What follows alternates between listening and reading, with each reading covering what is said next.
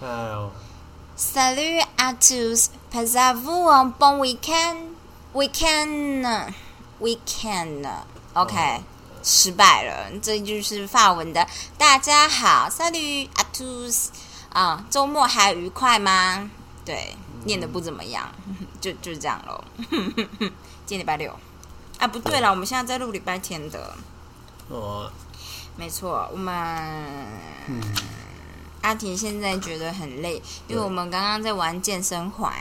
它的一个吃硬币的游戏，小游戏。他就说有一个金色的硬币不能吃到，然后我们要拿到某个程度的高分，这样。然后它其实就是那叫什么啊、那个动作叫什么啊、我不知道手那举个叫什高，么。然后侧弯，侧弯呐、它就是左侧弯、右侧弯的东西，这样。然后其实就是我你也要不测完做超扎实才不会吃到。对，因为就是健身环有它它那个陀螺仪吧，我也不知道哦，就真的很累耶，不知道为什么会这么累。他玩了二十次吧， 阿婷，然后他现在就累了。对，啊我跟大家说，我今天呢就想说，昨天是我的减肥元年。我就跟他说你千万不要这样讲，对，就是什么说什么元年的结果都失败了。我是觉得这种落井下石的心态不太好啦。我觉得你口号就要换一个， 那不然要叫什么？就是我不知道你看吧，减肥首 日风，懒减肥首四日， 今天是我们的第一天。然后呢，我就想说，好，我之前在这个女生健身的社团里面呢，看到大家推荐一个英国的 YouTuber，她叫做 Caroline 嗯哼 Give Heaven，我完全不知道这个字怎么发。他不，是英美国美国人，她不是美国人，她是英国人。英国人美国人不是念起来都是 Garen 吗 Gear ？Garen Gearven 吗？对啊，你为什么要念成法文？我不小心念成法文了吗？对啊，我想说你啊，为什么要发成的声音？好我 怪！们毁灭。我想说那个字看起来就是 Given， 可是我没有看过这样啊，Gearven 哦。嗯对，我会想要念 g i h e v a n 毁灭了。毁灭了，干。好，总而言之，它就是我可以把它放在下面的栏，就是资讯栏。它就是一个有点金石的一个 YouTuber，然后它嗯有分成，就是它呃，我猜它也有比较重训的，可是它比较像重训有氧这样，嗯然后它有单纯的 cardio 跟一些啊练屁屁的、啊，大家不知道知不知道 May M A Y 一个也是另外一个 YouTuber，然后他之前就跟健人盖伊拍过一个，就是有点类似挑战男生健身健身房常客，你们办法做到十五分钟的一个女性臀腿练习这样，因为他他就是妹的练习，以前很多人都说看起来好像。很简单又不会累，然后看你好像也没有很多肌肉这样，所以就是他就找了健人盖伊，就是 muscle guy 下去挑战十五分钟而已。我还记得我跟阿婷做了那一次，那差点往生， 而且我觉得是因为有盖伊，所以你才愿意做。然后，但这不不是重点。但这个英国的女生呢，就比那个盖更矜持，这样。然后我今天本来想说，好，我们来就练屁屁，这样。我打开她屁屁的那个播播放清单，我就觉得，哇，我这个我不行，这做三十分钟是要死人吗？那我就想说，好，那没关系，大家就是做 cardio 的话是最简单的。她 cardio 的第一个动作是开合跳，嗯那我就想说，好，那应该可以吧。就是殊殊不知也没有真的那么可以。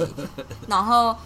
呃，反正我后来的做法呢，就是我只要觉得这个动作我做不到，我就跳绳。反正它就是四十秒、四十秒、四十秒、四十秒，所以就是做不到我就跳绳，做不到我就跳绳，因为它有很多就浮力挺身起来、波比跳这样。嗯嗯我就想说。我就是没有办法做浮力挺身，我当然可以做波比跳啊，所以有些动作我只是简化做，但有些真的完全做不到的动作，我就会就是单纯跳绳这样。嗯然后我觉得蛮好的。当然，这是我的减肥第一日，嗯，跟大家分享。说明就是我也不知道。我觉得还蛮猛的。对，阿婷看起来就是她刚下班回来，看到我在那边做，她就呈现 一个哦，我没有兴趣哦，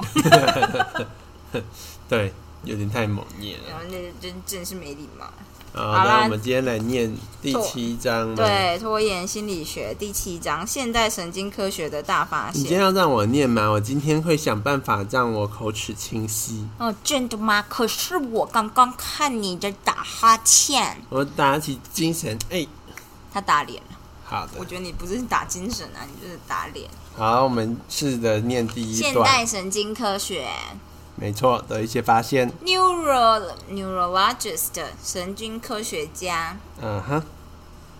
这对好， 没有，就是我 Voice Tube Hero 那个挑战里面有出现这个字，然后每一次都拼错 neurologist 啊，neurologist，嗯好的 n e u r o l o 不是，难怪会拼错。 好，好继续。本书第一版提到，这世上不存在拖延基因，因为当根据当时的科学知识这么说一点也没错。但是，一九八三年以来，这本书多老啊！这本书超老，这本书有四五十年了哦，哦，它没有啦，好三吧十年吧。它出版我不知道什么时候，就反正是 anyway 一九多年，然后只是台版很晚才出，这我好像在第一章有说过，因为我其实还蛮惊讶的。对，反正他这本书从一九八三年之后呢，神经科学领域突飞猛进，研究人员可以研研究大脑的特定部位以及各部位的个别运作和集体运作。尽管我们还是觉得世上没有单一基因导致我们变成拖延者，不过现在我们对大脑的运行有更多的了解，可以信心十足的主张，有些生理因素的确会导致拖延的毛病。嗯我觉得我现在讲话像要很像以前上那个那个。哼，演讲课啊，我们上那个什么啊、寄生虫学的时候，老师老老师会拿很老的那种，很像公式那种六零年代的公式还拍有的，念的吗？那个年代的就会有一个女主播，啊啊，她的腔调都是这样的，公嗯式的，对，然后她就会说这种虫，啊，它是什么？是血丝虫，然后在澎湖地区曾大型的流行着，然后当地人叫它大袋子病。为什么会特别学这个 呢？因为得到血丝虫，它塞住你懒趴的血管，然啊我后想说，你怎么可能单纯记这个？一定有其他的事 情。然后搞完就会变得很大。当然，你下肢的脚会超水肿，所以就是脚好像象脚这样子，嗯然后懒趴变超大颗。你就会掉两颗在那里。看那个大不是一般大，那个大是你在菜市场看到超级大西瓜那么大，西瓜，西瓜，西瓜，而且是小大玉吗颗的，不是是大颗的。怎么可能？那个那个电影就这样子，那个人就长这样子，那照片是不是很模糊，没有像素那个很低？没有那个还蛮清楚的。真的假的？难怪你那么兴致勃勃，大家都兴致勃勃。对对，我们就结束说呃打袋子病。 好了，我们不要这个。好，我们继续 继续。呃，他说就是有些是一般因素涉及大脑长时间的运作、发展和改变，那是和拖延行为有关的间接因素。还有一些因素则是涉及特定的功能或机能障碍，导致那是导致拖延的直接因素。例如，如果你有某种程度的注意力缺失症，就是所谓的过动症这样子。然后还有或者是执行功能失调、季节性情绪失调啊、忧郁症、强迫症啊、慢性压力或失眠之类的，你的大脑运作可能就会跟你的拖延紧密相关，你就身不由己嘛。那我们会在第八章讨论这个情况。在这之前，我们想先摘要整理最近来呃神经科学几个大发现，让大家更了解大脑的运作方式，了解人体这个最复杂的部位，对每个人都有帮助。OK，你也可以运用这些知识来克服拖延的毛病。哦，我觉得所谓这些新发现，应该都是旧大概的。一九八，三年，应该就是一九九几年之后的发现。对，对，对，对，现在来说应该已经是 common sense 那种感觉。真的吗？我们来看看。对神经我当科他学们家人的话 o k 好，大发现之一，大脑持续在变。科学家以前认为大脑是可以预测、可以预以预定的方式发展的，所以有些属性是先天的。接着，大脑经过儿童时期成长，在十八岁左右达到巅峰之后，就开始走下坡。如今可以确定，这个说法其实是错的。所以我们就是大脑会随着年纪偶尔在增长。应该说，你不管到几岁，你大脑都还是可以调整改变的。哦，是啊，对，只是当然能力上面，小朋友的那个调整能力非常强。嗯嗯，我觉得最有名的一个呃，这最后真的有应用到，就是实际上治疗的就是小朋友的弱视。哦，我以前有，嗯，他会叫你戴一只眼睛的那个盖很重，对对对，让你一只眼睛看不能看，对另外一只眼睛就会变强。对对对，这就是因为他们发现，就是小朋友的大脑其实他们超强会矫。哦对，如果你今天就像是，因为他们那时候做过研究，发现他们好像就是用不知道哪一种生物，然后你一出生就把他一只眼睛盖起来。嗯，他之后虽然那只眼睛没受伤，过了一段年纪以后，你再把那盖子拿掉，他就再也看不到那一只眼睛的东西了。哦，那一部分的大脑会觉得说，干我从出生到现在就没有我从工来作看过啊，这个啊，然后旁边另外一侧的那个功能区就会说，那那这样你就我们就把你的功能取代掉，嗯，你的大脑会重新分配资源，就就是等于对，适应啊，所以这就可以解释说，有些小朋友就是他先天性的失明，嗯他们的其他的感官就会变超级敏感，因为要活下去，或是要侦测某些 motion 这样，就是其实可能也就是更单纯一点，就是大脑觉得啊，反正视觉区其实更没有用啊，又从来没看过东西，我们就全部把它换掉，全部换成触觉。嗯，所以就是他们在哦做那个显影的时候，你就发现它的触觉区比一般人大好几倍，哦，所以他随便摸一个东西，就是为什么他们摸点字可以摸那么准？对啊，嗯，我们摸就觉得一坨啊我。跟你说，我之前曾经为了想说啊，不知道什么时候会失明，我应该练习一下电梯怎么摸，因为有些电梯上面会有一二三四五六，我想说一二三四五六数字很简单，而且你现在看得到那个点点，对不对？对对所以人家去摸，我就发现，看我他妈真的摸不出来，怎么会这样子？就真的摸不出来，欸就是你连你连看着那个数字下想着那个图形下去摸，不见得就是都摸得到那个感觉，我不知道说什么、哎， 我就就是觉得就是市民的小孩，就是去夜市玩那个摸牌就超强的我我啊，对，因为像我 爸，他他打麻将用摸牌的，他不看，他直接就是抽起来那瞬间他就知道是什么牌。他是不是就是训练久了，所以大脑也有一区就专门我管觉摸得牌？是，我觉得打麻将的人收音超强的，因为我爸以前就是拿了他会直接打啊，然后我们就说你你跟我们打，你不能这么快打。因为比如 说上一家红，假设是红配鱼好了，他们是这样，假设是我我我打牌，对。然后我爸可能就是一摸就马上打，然后下一家搞不好那个看就都有还没点来看不到，及，对。到底打 什么？对，然后我就觉得这真是很夸张。他就说，你就一摸就知道牌了，你为什么还要就是想我想说什么意思？这 这这中间到底是什么意思？这样，后来就觉得看他们超屌的，他们以前打牌打成这个样子。 Pro 的，嗯嗯，他就说我摸就知道，好的，我也要试试看。好。我跟你说，我就是神来也已经到达四级三阶战士了。 但是你一直玩神来也就没有办法训练到摸牌。闭嘴。好了，大家可以继续了。好的，然后他就说，呃，反正现在研究呢发现，呃，大脑是一个动态成长的系统，会不断的变化。好在你过世以前呢，它都会持续做修正的。 You die。 Until you die，大脑可以在一生中不断的重组，打破旧的神经连接，然后建立新的神经连接连接。联这觉，这就是所谓的神经可塑性，这叫 plasticity。 plasticity 就是 plastic 就是塑胶，plasticity 就是可塑塑性，性对，你可以随时改变李连觉。结局。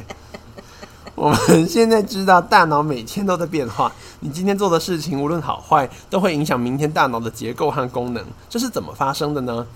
我们的生活经验会刺激大脑细胞的神经元，把电脉冲从一个神经元传到另外一个神经元。呃，神经元就是神经细胞的意思我，可以这看到样理解。然后释放它的生化讯息，然后促使这些神经元的数量不断的增加，然后彼此的彼此的那个连接更加紧密。一八八八年，弗洛伊德就做过类似的假设。那在一九四九年，心理学家唐诺海伯嗯贴切的形容，一起发讯号的神经元是连接在一起的，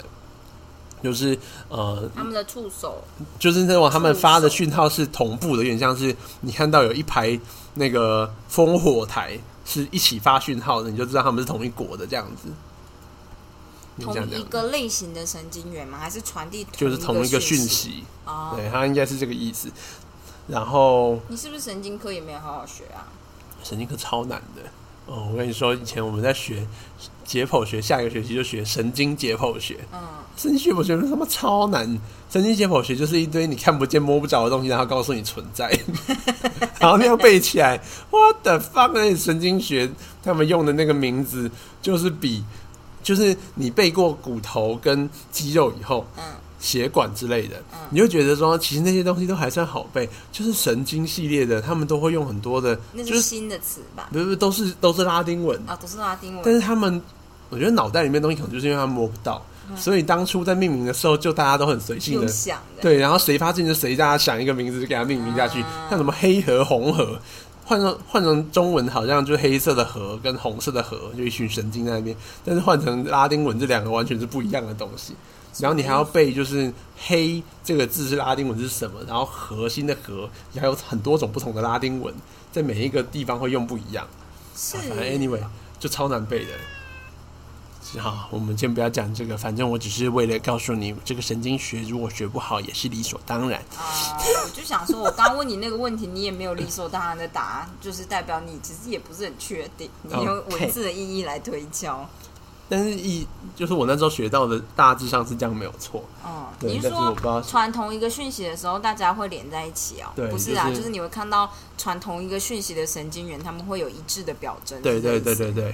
因为像但这是样子，神经元本身就是每一个人都是工人这样。对，但是他们就是彼此会互相连接在一起，所以有可能是十个神经元一起传递一个讯息这样子。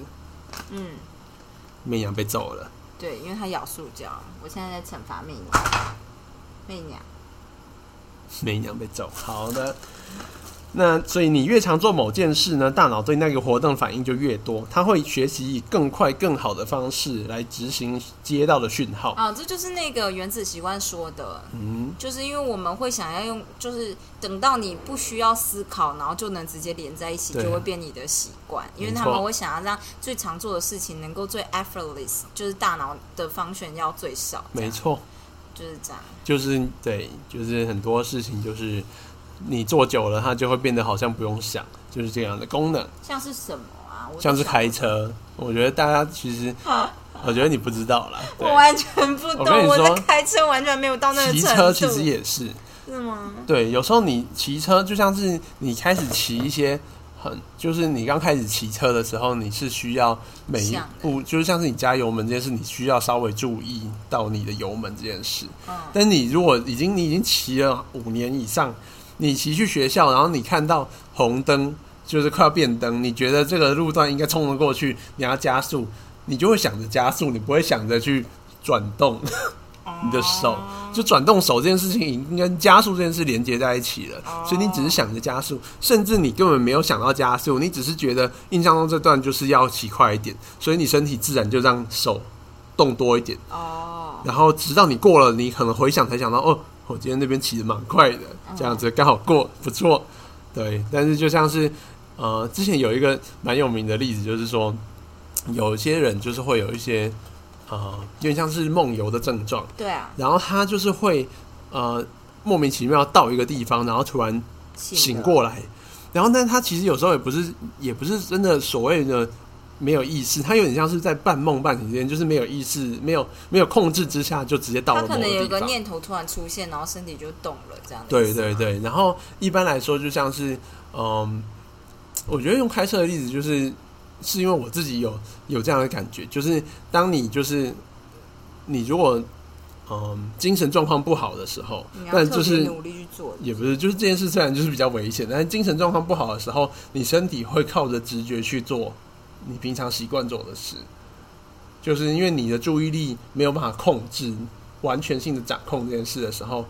就是像你要你要去某个地方，你基本上你根本不用想，就是说你那个路段是几乎每天在开的，你根本不用想，你你身体会自己做所有该做的事。你是不是觉得我用非常不可置信的表情看你？对我当然承认，就是这件事情是有点危险的，所以就是当我发现我真的是有点累的时候，我会，我之前就《快思慢想》那本书里面有教你一个技巧，嗯他说就是因为呃，我们大脑就是你可以粗分成两个部分，一个部分是需要努力思考的，就是慢想的部分，嗯一个部分是快思，就是捷径的部分，设、已经设定好的部分。嗯那你要让自己不要一直落入那个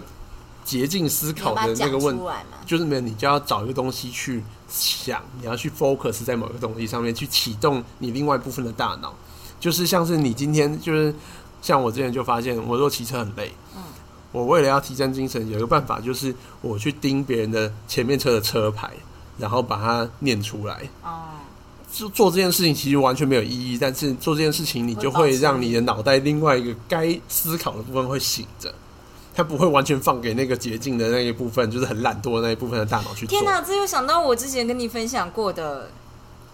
那叫什么东京参种，啊啊就是他在就是其中有一个妖怪在折磨就是主角的时候，他就说他很喜欢折磨人，可是他不希望这个人昏倒，昏倒就是你不能你要真意的识到才行。对，你要意识到我在做这件事，而且你不能昏倒这样，嗯因为很多人就会觉得那就昏过去就没事就了。人昏过去就没事了这样子，然后他做的强度就是刚刚好在边界，嗯所以你不能认真让自己昏过 去，所以呢他会问你数学。啊哈哈 他就会问你，比如说两千减三是多少，然后再减三，再减三，再减三，然后你就会去想，然后你反而不会昏倒，但你同时承受痛苦，这样 OK，我觉得这超棒的，好的，虽然有点 creepy，但我就觉得很棒。这还样好你活在不是当刽子手的年代。对啊，我以前就是。嗯，我以前高中的时候，国文老师就有说，就是满清十大酷刑里面不是有那个把人的肉骗下来，对啊，骗三苦天三夜海才能就是死这样，对他就说三天三夜嘛，然后我就觉得好难哦，他就说对，所以他要避开任何一个会让你失血的大动脉，嗯嗯嗯，我觉得超就是超级 fascinating。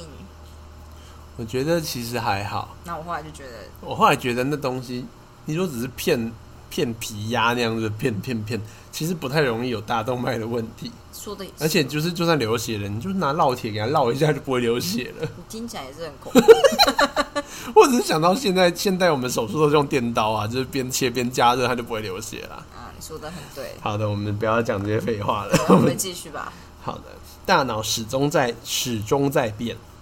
好处是它能激发灵活的新行为，坏处呢是它也会僵化僵化，就是强化僵固的老毛病。这就是所谓的可塑性的矛盾。有一个经典比喻是形容陷入旧思旧思维无法自拔的情况，像是呢在遍布新雪的山间滑雪，第一次滑下山呢，你有很多路线可以选，从你呃挑的路径或靠近那条路径的地方滑下去越多次呢，就会滑出越多的轨迹，轨迹也会越来越深，到最后你会滑得很快，但是轨迹就会一成不变。在大脑中呢，重复一直我们在铺设新的轨道，就是新轨，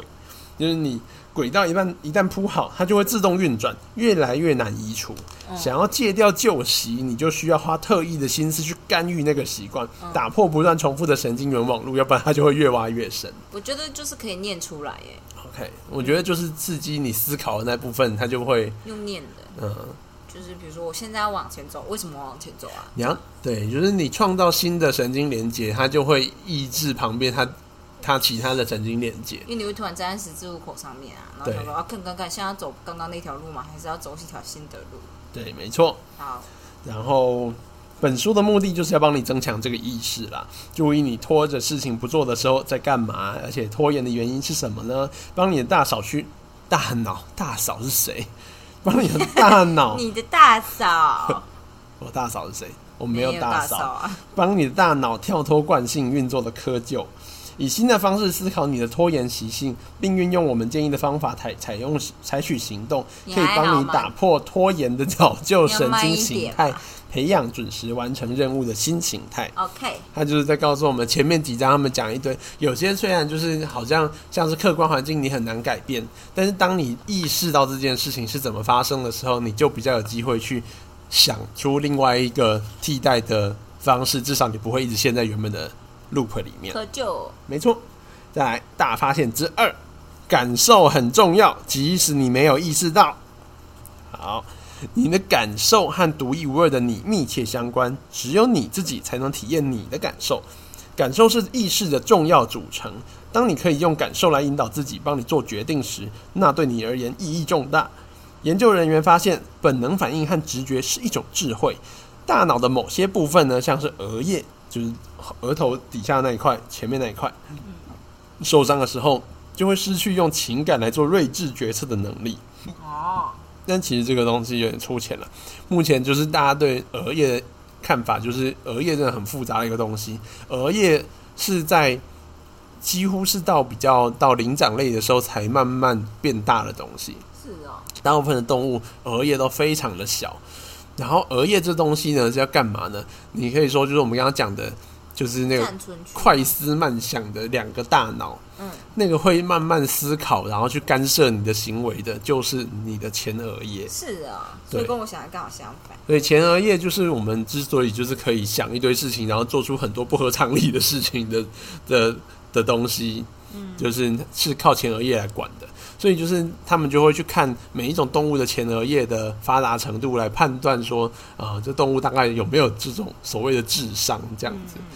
对，但是我觉得这个东西当然就是比较粗浅啦，但是前额叶就是可以管很多东西哦。嗯题外话，如果有人中风啊，中在前额叶那是最好的，因为前额叶基本上完全不会影响你的生活，哦应，该说不会影响你的运动，你要走路啊要干嘛都完全不会影响。但是呢嗯不影，响有可能你会性格人格疲变，哦，我其实觉所得以那是最惨的，因为那等于是另外一个人欸呢、但可能对家人很惨，对你还好。但我听过，最最好笑的是听过一个说，就是呃，就是病人，病人原本是一个就是那种很很坏的婆婆，然后对家里的媳妇非常严格，然后就有一次中风完以后变得超好， 人超好，媳妇有够开心， 很莫名其妙。好的，反就正是会出 书，然后说生病改变了我的一生这种的。 我就现在想超开，其实根本就不是，就是身体状态根本就改变了。 Anyway，啊、以前就是如果是癫痫的人啊，有些人会去做前额叶切除手术，嗯，为什么？就是他们发现那边是最主要放电的区块，哦，然后所以他们把那一区切掉以后，你就不会，但是会变得很呆，嗯，会变得他也不是没有意识，但是就变得很呆，就对反应的刺刺激对很慢，这样对，所以后来就没有人在做这种事了，好恐怖哦，媚娘，对，切掉你的，吓死人。好，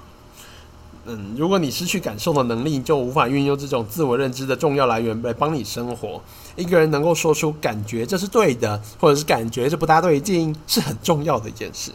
无法根据内在感受来判断对错的时候，你就完全只能理性思考决策，或是反复思考列出优缺点的清单。当然，你可以寻找一个合理、正确或者是完美的答案，但是呢，根据外在因素做出的决定，无法让你了解你内内在的感受。所以你会推迟做决定，因为你无法或者是害怕去询问你最重要的参谋，就是你自己内在的自我。什么意思啊？没听懂。因为像这样，就是 因为你的前额叶有一部分可能是掌管你的情感这件事，对，但如果你没有你没有情感的这个部分的时候呢，就像是你你大脑另外一部分会靠理性决策去判断说这东西好或不好。嗯，当然，但是有些人就会因此而怎么讲？就是他的意思是说，如果你没有呃一个哦，sorry，自我的存在的时候，你会不知道到底这件事情虽然客观上面看起来好，但是我是不是真的想要做这件事，就会不太确定。但其实我觉得他讲的东西呢，就是就就不可是是一般人会发生的事情可啊、是我不太懂哎、因为如果你不知道自己会不会感觉，因为这听起来很像是你没有感觉，我那觉得这是一个你就会直接做决定才对。对，我觉得这是一个谬论，然后世界上没有人会长这个样子，所以我觉得不是很重要。 ，OK，好的，他只是要告诉你前额叶的重要性而已。我们不只可以把拖延看成逃避任务，也可以把它看成逃避和那个任务有关的感受。最近的神经科学家发现，可以帮我们人更深入的了解为什么感受那么重要，为什么调整感受呢？可以帮助你想面对想逃避的任务。因为有时候你很清楚自己的感受，有时候你是从身体讯号发现自己的感受，因为情绪来自身体和感官的体验。你的感受呢，可能是有意识的，像是你知道某一个任务为什么那么讨厌，像记账很无聊，我很讨厌花时间清理东西，我搞不懂数学这种的。但是呢，不过很多情绪是在我们无意间发生，你甚至不知道它有产生。在如今的认知科学中，意识只占大脑中很有限的一部分，所以很多时候你无意间的感受会导致你逃避某个任务，即使你不知道你无意间到底发生了什什么情绪，你身体还是会做出反应。我觉得所有的男朋友都需要知道这一章哎、因为我觉得男生好像男生会不会比女生少啊？我觉得有可能，所以大家男生普遍会觉得女生太过 sensitive。然后女生很在意感受，可是男生就不会。对，男生常常会说一句很标准的话，就是你这样子就是很不理性，就是你为什么不能理性一点讲？对，但是只要男生跟我讲这句话，我就很想揍人。好啦，先不要揍我，我现在学会了。对， 就是我觉得很多人都不太知道什么是感受，就是对错与感受之间有很大的差距。然后通常后宫妻妾三千的男生都是很很知道女生的感受在哪里，嗯他不见得能够认认同，可是他看得出来这样。我觉得就是男生呢，有时候不是，也不是真正不不 sensitive。我觉得这种东西就是，呃，这个东西需要训练。我觉得就是你要认知自己的感受这件事情是需要经过训练的。那训练是来自哪里？其实就是来自成长的过程。然后我觉得，嗯，我其实就觉就是觉得男之之所以男生没有什么训因练，为是大因家为都男放生养嘛，就是男生感觉比较，大家会觉得你如果太 sensitive，你太情绪化，这件事整个社会的价值观好像没有那么接受，就是大的社会价值观好像会觉得说，就是我们就是理哎，性你至不要上想这，么多。对，理性最最重要啊！你如果你感受不好，你就自己去运动一下，打个手枪这种。 后面那个是经验谈 吗？嗯没有没有，我们男生彼此就会这样说，他说干，你不要想啊，去敲枪啊，哦，好就随大概便都哦这样子。天哪，我们女生大概就说 there there I understand 对，这种。反正我觉得男生呢，就是自己成各个大家成长的过程中没有受到这个训练，然后彼此之间同才之间，又会在更加强这个信念，就是反正多想没有用这样子。嗯，好像蛮然后多这样大家不太会去深究感受这件事情，就是如果你太深究感受，一直跟人家分享分享感受这件事，感觉很就很很孬这样子。我觉得有，因为像我就很习惯跟人家分享感受，嗯我觉得不舒服我怎么样，我就会跟人家分享。然后，可是我就有发现阿婷就是完全不分享，嗯，这样也不是完全不，就是你很你不会特别找朋友分享，你好像也没那样的朋友，而且你会觉得分享很奇怪这。就是我们从小到大的这个过程嘛。嗯，所以你就是就觉得很像是上一辈的人觉得你说这边说什么我爱你哦，干你不要说这种话，爱哎是亲人嘴巴之间，说出口的吗？他们就觉得这种东西太尴尬，尴太尬到要黏跳楼。 所以就是上一辈的人根本就完全讲不出口，然后我们这辈的人男生呢就会相对比较好，嗯，对，所以我后下一下来一，代应该会再更 好。嗯所以我后来才觉得，其实这种东西感觉跟大脑结构有一点一点影响而已，但是最主要是社会氛围的问题。 OK，好的，总之就是他说拖延这件事情呢，呃，你为了要不再拖延，你必须要忍受一些不舒服的感受，像是恐惧和焦虑，因为多半你会去逃避一件事情，拖延着不做，是因为你有内在的恐惧或焦虑来阻挡你。那不顾恐不顾恐惧，勇往直前需要加倍的努力，因为恐惧是瞬间触发的，一旦出现，它就会一直存在，还会在大脑中一直发出强烈的讯号，难以消除。恐惧的一触即发，快到令人难以想象。你摸一下自己的手臂，大脑接受到那触感需要四百到五百毫秒的时间，呃，四百到五百毫秒，哦，零点四到零点五秒。但是大脑接收到恐惧只需要十四毫秒。大概是因为我们就是这是本能的关系吧，对啊就，你会害怕是本能。呃，跟大家分享一下，恐惧这东西是几乎所有的最古老的生物都有的东西，就是大脑里面有一个杏仁核。嗯对，之前有讲过这件事。嗯，对，最最原始的生物几乎都会有些杏仁核的东西，反正就是要会害怕才会活得下去。草履虫。可能没有，我不太确 定。好的，你还来不及感到恐惧以前，身体已经探测到恐惧，开始反应了。等到你开始考虑要做你一直逃避的事情的时候呢，像是你要打一通你一直不敢打的电话，或者是去计算你去年的收入多少，你的身体已经对恐惧做出反应，所以难怪你会拖拖拉拉。哎、我跟你说一件事，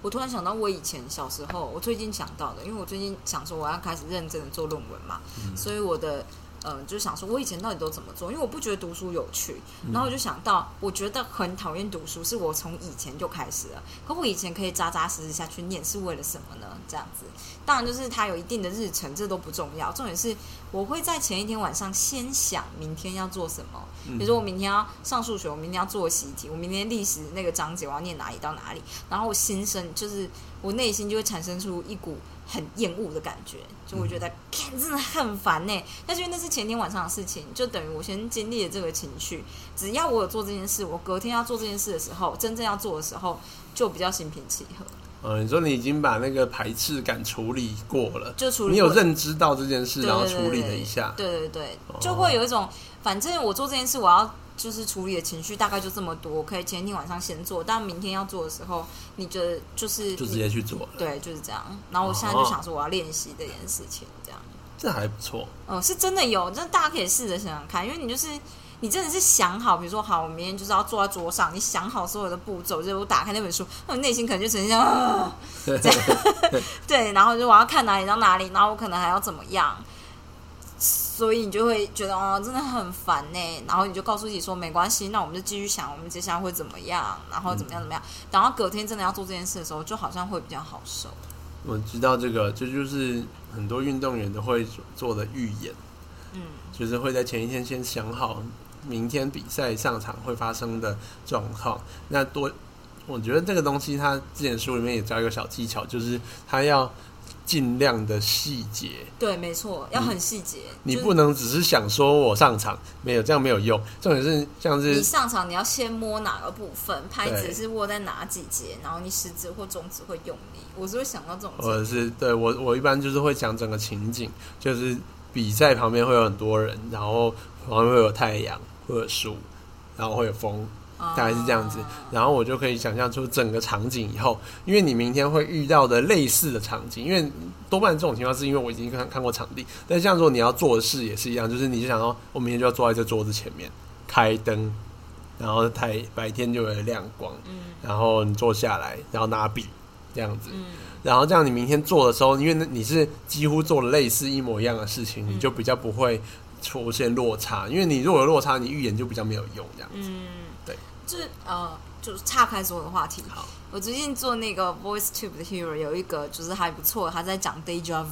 嗯 Deja vu 呢是就是法文嘛，它对就是来自于就是你好像曾经看过，它就是很像是 have seen 的意思，就是似曾相识，它只是法文，然后移到英文这样。然后呢，他就有说似曾相识有几种，就科学家几种解释，其中一种就是，其实你呃，你大脑为了这个情况做了某种程度的运算，但是你的认知比大脑做出来运算还要慢一点点，所以你就觉得哎、好像看过，但其实不是，那是你处理出来的东西。嗯，类似这样，或者是但有另外一个可能就是左左大脑跟右大脑处理资讯的速度不太一样，所以左边可能先做完了，右边就觉得哦哎哎哎哎，好又又好奇怪哦，是不是 曾经看过嘛？这样，但其实都不是，就是它有一个部分的说法长这样。所以我觉得就是那种似曾相识，或者是见到之前做梦梦到的情景一模一样这种的。我后来觉得、啊，如果你要告诉我，就是如果我要真的相信这件事，可能就是要把每一天的梦记录下来。可是你就很难啊，这种就这种才是最准的，这种才是真的叫预知梦。嗯就是其实我后来，因为我很常有这种感觉，就是预知的感觉，但是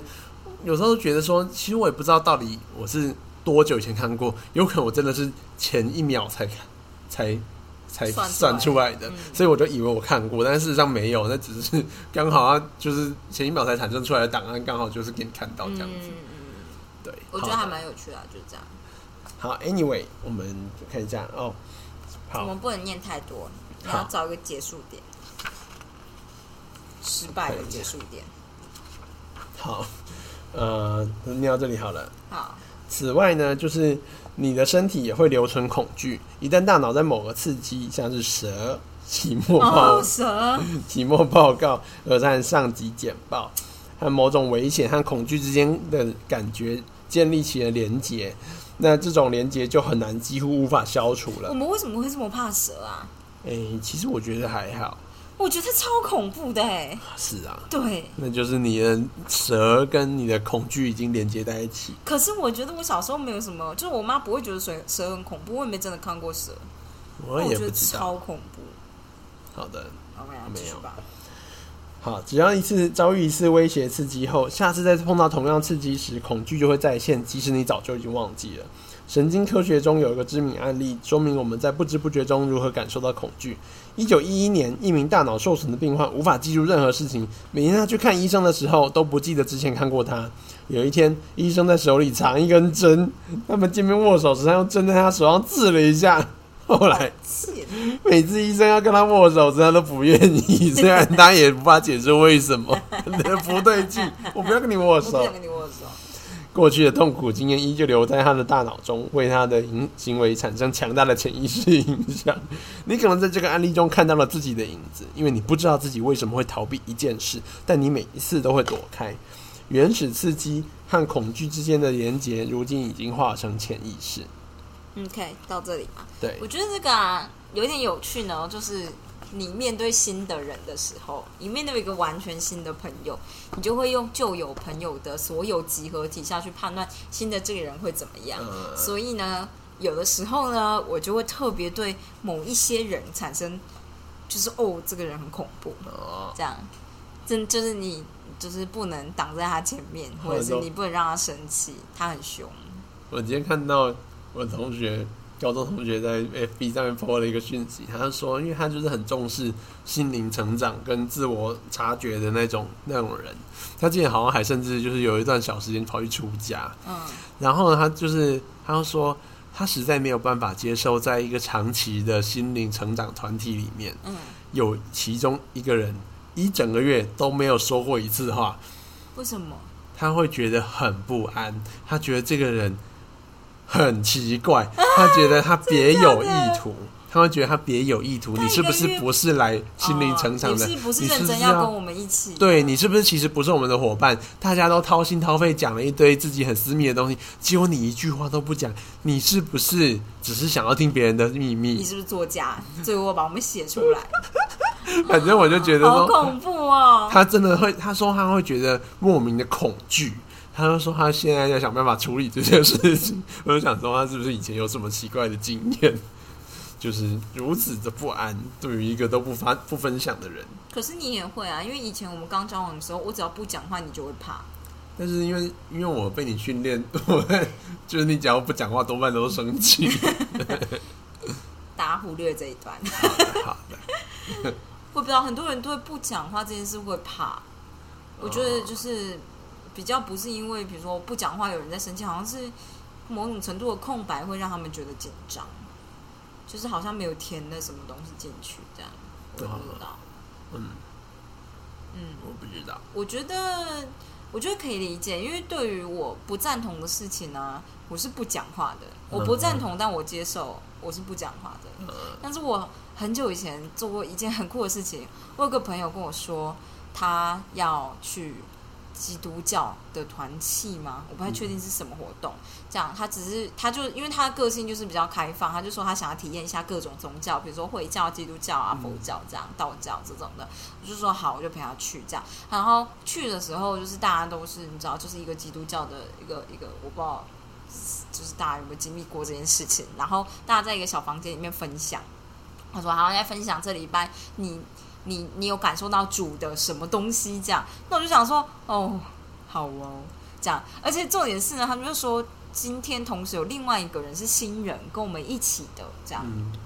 然后我就想说，那也还好，因为代表它可能是一个入门的团契，所以你不会那么有进压入力核心。对对对对对，所以他们也会说，如果就是我们待会要念念经、念经、嗯，念圣经，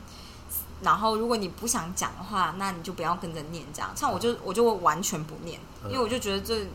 我我看不出有什么意义，而且我也不会因为想要合群就做这件事。嗯既然你说可以不做，那我就不做。如果你今天跟我说你们今天就是要做，我就还是会做，可是那就是另外一回事了这样。但这不是重点，重点是念完以后，呃，大家就会开始分享这样，然后我内心就觉得很害怕哎、我就觉得我哇，这真的是一个不是我会待的环境，但我就有点离题了。但是我我只是想说，我刚刚为什么一开始要讲这个？没有，我先跟你说，跟我们一起去，跟我一起去的是一个女生，然后听说就是来了一个新人，是一个男生，然后跟我们一样是第一次来这个地方，哦最后那个男生受洗了。嗯，我想说，第一次来就受洗会不会太太 hardcore 了？不会啊，为什么？有很多人是本来就一直在接触，所以他 是他终于鼓起勇，也不是鼓起勇气，他是下定决心要受洗，所以他才去教会的。可是他说他只是第一次哎、他就第一次就直接受洗。好，那总而言之，我整个过程都不讲一句话，大家觉得你就是异教徒，我没有，我不知道，所以所以我我可以理解你你同学说的那种情况。如果他会像我这样处理，他就会觉得会不会那个人从头到尾都没有认同我们在做的事情，就只是安安静静地我觉得有看着可能我觉得那他就是这样觉得。大家觉得你恐怖分子，对， 然后我真的是那次，我就是就我一边觉得恐惧，然后我就是只是很安静的看着大家，这样就想说我要用超然的方式度过这一段时间，超恐怖。我觉得大家还觉得你恐怖。大家不会觉得很恐怖，大家就觉得这是一个温暖的环境。好的，对搞不好你离开以后，大家都在议论说，刚刚那个人他都不讲话，对他回教徒。我不是你这， 你这思考才最恐怖的。道歉，道歉。呃对不起，我很抱 歉。如果基督徒的话，在听的话，我很抱 歉，我乱讲一通， 在我乱讲张嘴。哦，但我也不知道哎、那次之后我就没有再去了，然后我朋友好像也没有再去了，我就有点太，因为我那时候结束之后我就跟他说，你不是跟我说，就是这只是一个体验嘛？他说对啊，我也不知道为什么会这样，因为那个时候他们就会说啊，他他今天要受洗，他要成为主的什么忘记了。因为我知道有些女生说会说受洗是成为耶稣的新娘，我 操！我觉得这是超 hardcore 的，对我来说，我想说耶稣到底有多少新娘，太恐怖了吧！这说法就是是 我真的会怕，就是有一个学妹说出这种话的时候，我就想说，难怪就会有那种美国的基督我村，知道然后啊，他一们个就是教主，就是所有的女人都他 的。对，我就觉得难怪我这样，因为他会说出受洗是嫁给耶稣了，然后我就觉得他们把嫁娶这件事情，就是结婚这件事想的太神圣了吧，就是 就是有够恐怖的，我不知是道吧？怎么拉说西，对，就是这样。我只是想说，就是如果我待在一个相对我觉得可能安全，但我完全不赞同的环境，我就什么话都不讲。但如果我待在一个我觉得有点恐怖的环境，我就想办法融入他们，然后想想办法溜走，这样嗯嗯嗯嗯。大概是这样子。那我觉得就是，我觉得基督教的团体好像都蛮哈扣的，我觉得是台湾的基督教吧，啊，有可能因为有一些基督教还不错啊，就像我知道我有朋友待在可以承认同性恋的教会一样，你就觉得啊，好像是很少数、欸哦，但是不就过是还是有。嗯，之前才看了一篇什么东西的，反正就好像是因为跟着国民党系统一起一起长大长大的基督教所以就是其实那时候最后长大的都是跟就是高阶官员他们待的那几个有关的，所以变得比较有点就是比较基本教义派这一、这一种的，对。呃，因为就觉得，因为好像就是那时候刚好从美国流行进来的，刚好是那一派。嗯然后其实那一派在美国并不是一个大教派，只是刚好就是好像就是讲夫人这种的信那个教派，嗯所以大家就一定都跟着信。嗯，对， 后来就变超大。对。好，Anyway，我们对都不知道，我们都不懂这个基督教发对展。，我只是要说一下，因为我学妹之前曾经就是欲哭，眼中含泪的说出，她不知道为什么信教的人也有人这么邪恶。我想说，啊，什么意思？ 什么意思？就是因为所有人都可以信教啊，不是吗？就是信基督教的人可能是 everyone，然后你就预设每一个人信教以后就会变和乐融融，真是很酷。苦逼、而且重点是，小陈嗯小陈就用我懂，有时候伤害你的人就是就会是信教的人。我想说，哇，这世界我不是很能理解，就是我觉得很酷啦。就我可以理解，因为我知道有些教会大家都是兄弟姐妹在尊称，然后他们的确会帮忙彼此，但是我们这种不在那个圈圈里面的人，对他们来讲就比较像是弃之必喜，路边的鞋子。好的，可能就是刘备他妈妈编的草鞋，我不知道为什么讲到这个样子。 刘备不是编草鞋的吗？对啊，是吗？对啊，不知道为什么是他妈，但就这样子哦。好的，今天就先这样，好的